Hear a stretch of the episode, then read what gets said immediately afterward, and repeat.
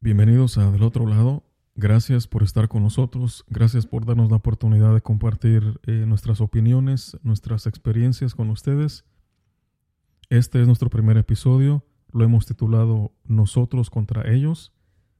Vamos a estar hablando de un fenómeno muy peculiar, muy particular, que desafortunadamente eh, se está saliendo de control aquí en los Estados Unidos latinos eh, inmigrantes que llegaron a este país de manera ilegal y que después de un tiempo lograron obtener un estatus que les permite vivir y trabajar en este país de manera legal.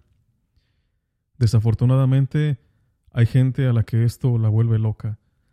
Hay gente que no se la cree y hay gente que cambia, que cambia muchísimo, que cambia no solamente su manera de verse a sí mismo, sino que cambia la manera en la que ven al resto de la comunidad inmigrante, misma comunidad inmigrante de la que ellos fueron parte y de la que van a ser parte por el resto de su vida, no importa la imagen mental tan retorcida que tengan de ellos. Desde siempre todos hemos tenido la costumbre de asociarnos con personas que comparten nuestro sentir, nuestro pensar, que saben como nosotros, o personas que disfrutamos tener cerca solamente porque nos enriquecen con su sola presencia. Pero incluso cuando algunas de estas personas no sean de lo más agradable, a veces hacemos excepciones porque son nuestra familia, son nuestros hermanos, nuestras hermanas. Todos tenemos el tío raro que no a todos les cae bien, pero que nosotros adoramos. El amigo chistoso que solamente nosotros nos reímos de sus bromas. O el vecino pesado que es gruñón pero que siempre tiene una mano lista para ayudar cuando se le necesita. El señor de la tienda que dice nunca fiar, pero que cuando te ve en un apuro, te presta, te regala, te tiende la mano. En fin, nuestras vidas son enriquecidas por todos estos personajes aún sin saberlo. ¿A dónde voy con esto? A que todos tenemos la capacidad de enriquecer la vida de alguien más, incluso sin saberlo.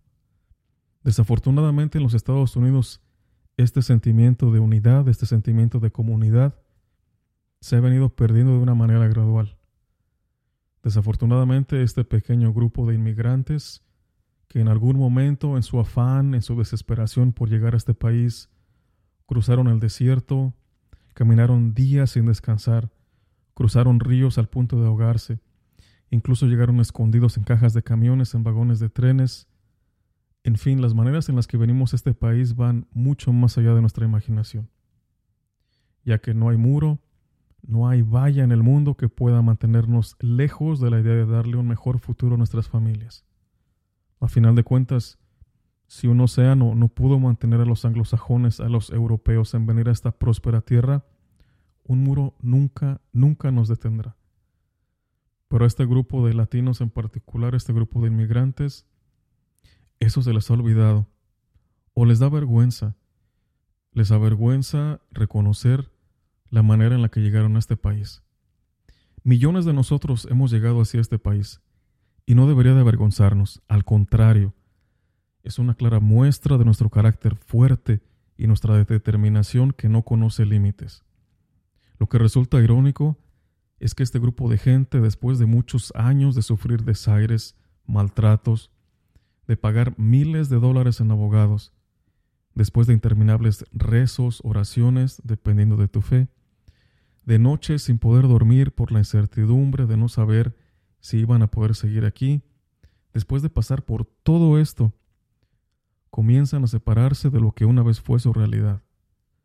Una vez que reciben el preciado estatus legal, una vez que la tinta dibuja su nombre en un documento que nos permite estar aquí, se les desdibuja la compasión y el vínculo que tenían con nuestros hermanos indocumentados.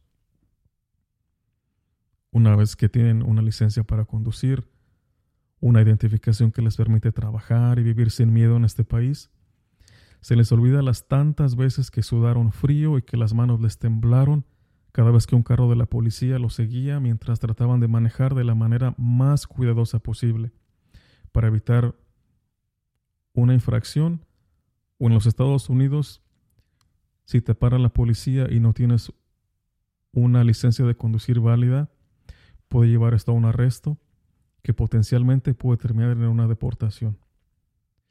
A estas personas se les olvidó las muchas veces que escucharon de redadas, de operativos para detener y deportar inmigrantes ilegales en la televisión, en la radio, se les olvidó de cómo su corazón palpitaba rápido cuando escuchaban estas noticias, tan rápido como cuando cruzaron la frontera con los pies sangrientos, llenos de ampollas, de dolor, de impotencia, con más coraje que fuerza.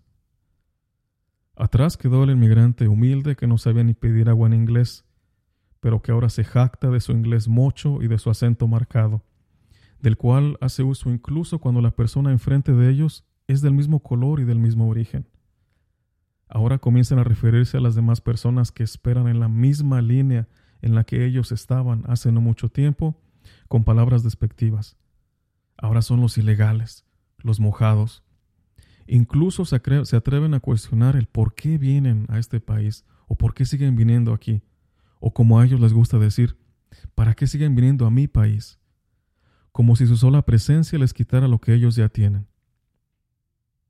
No te preocupes, nadie te va a quitar lo que la vida ya te dio, pero la vida te va a recordar de dónde viniste, de una manera o de otra. Ahora todo cambió. Es como si la tinta con la que plasmaron su nombre en su ahora flamante estatus legal les hubiera cambiado la cara les hubiera teñido el cabello rubio, les hubiera dado ojos azules y les hubiera aumentado un metro de estatura. Es como si les hubiera borrado a Moctezuma, a Cuauhtémoc de la cara y les hubiera pintado a Odín o algún vikingo. O al menos eso es lo que ellos creen. Esa es la imagen mental que muchas de estas personas tienen. Ahora los que no tienen papeles no son solamente la competencia, son una plaga son un mal del cual nos tenemos que deshacer. Es gente cuyos problemas no son importantes. Es gente que, ¿para qué se vino así? Es gente que vemos cómo son maltratados, cómo son humillados e incluso cómo son separados de lo que más puede amar un ser humano, que son sus hijos, y aún así somos antipáticos, aún así somos indiferentes. No son mi familia, muchos dirán. Muchos de estos nuevos americanos se alinean con la derecha de este país. Misma derecha que ha hecho lo imposible por mantenernos fuera de la utopía americana. Misma derecha que nunca ha tenido un lugar para nosotros fuera del campo, fuera de la construcción, fuera de las cocinas, fuera de los techos, fuera de los rastros de este país. Misma derecha que solamente nos utiliza cuando les conviene, como cualquier político. Pero es triste que este grupo de personas, este grupo de inmigrantes, se olvidan de sus raíces y de sus orígenes, raíces y orígenes de los cuales deberíamos de estar orgullosos. Voy a terminar este episodio recitando una parte de un discurso por el hoy expresidente Obama en el ya lejano 2013. Independientemente de tu afiliación política o de tu opinión hacia el hoy expresidente Obama, este fragmento de este discurso vale la pena escucharlo.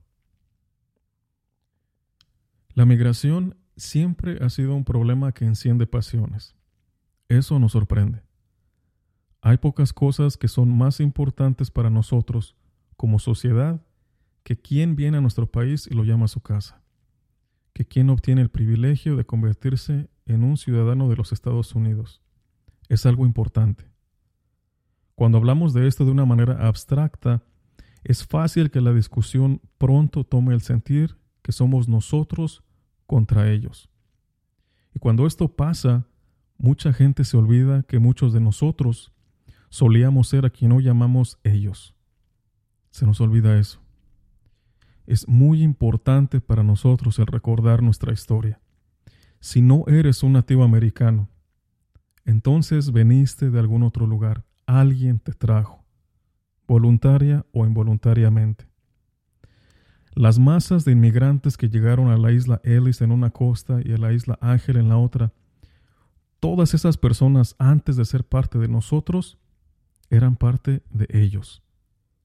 Y cuando una nueva ola de inmigrantes llegaba y se encontraba con resistencia por parte de los que ya estaban aquí, se enfrentaron a dificultades, a racismo, se enfrentaron al ridículo.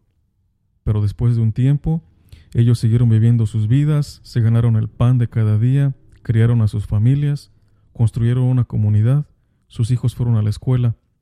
Ellos hicieron su parte para construir el país. Ellos fueron los Einsteins y los Carnegies, pero también los millones de mujeres y hombres cuales nombres la historia tal vez no recuerde, pero que sus acciones ayudaron a hacer de este país lo que somos ahora. Ellos fueron quienes construyeron este país mano a mano, ladrillo a ladrillo.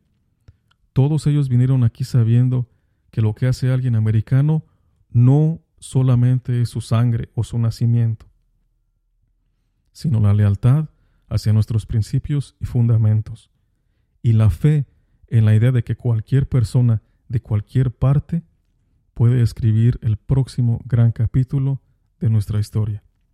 Y eso es verdad aún en nuestra actualidad.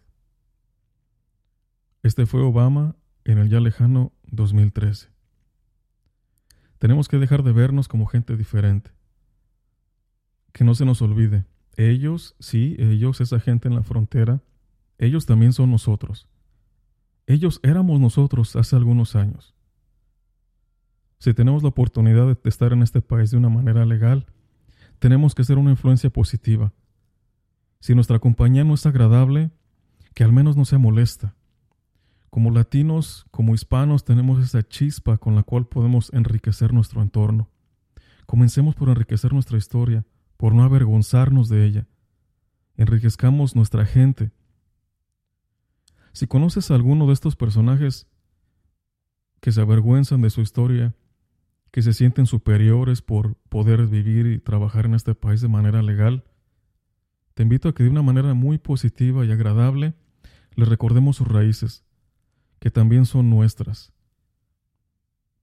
Ya que gente así, gente que tiene una imagen mental que es completamente diferente a su realidad, es gente que puede tener eh, un problema muy serio de autoestima.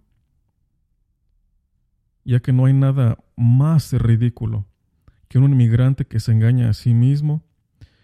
No hay nada más deplorable que un inmigrante que se siente superior a sus hermanos que no tienen ni voz ni voto. Esto fue del otro lado. Gracias por escucharnos. El próximo lunes eh, vamos a estar hablando de un tema bastante controversial y que nos debe de importar. ¿Sabías que en las cortes norteamericanas la palabra utilizada para todos los procesos legales que incluyen inmigrantes es alien? Sí, alien, de esos seres de otro mundo. Así es como se refieren a los inmigrantes en las cortes norteamericanas de los Estados Unidos. No eres Juan, no eres Pedro, no eres María, no eres Marta Eres el alien número 123. Pero de esto estaremos hablando el próximo lunes y de una ley que va a entrar en vigor que va a cambiar esto.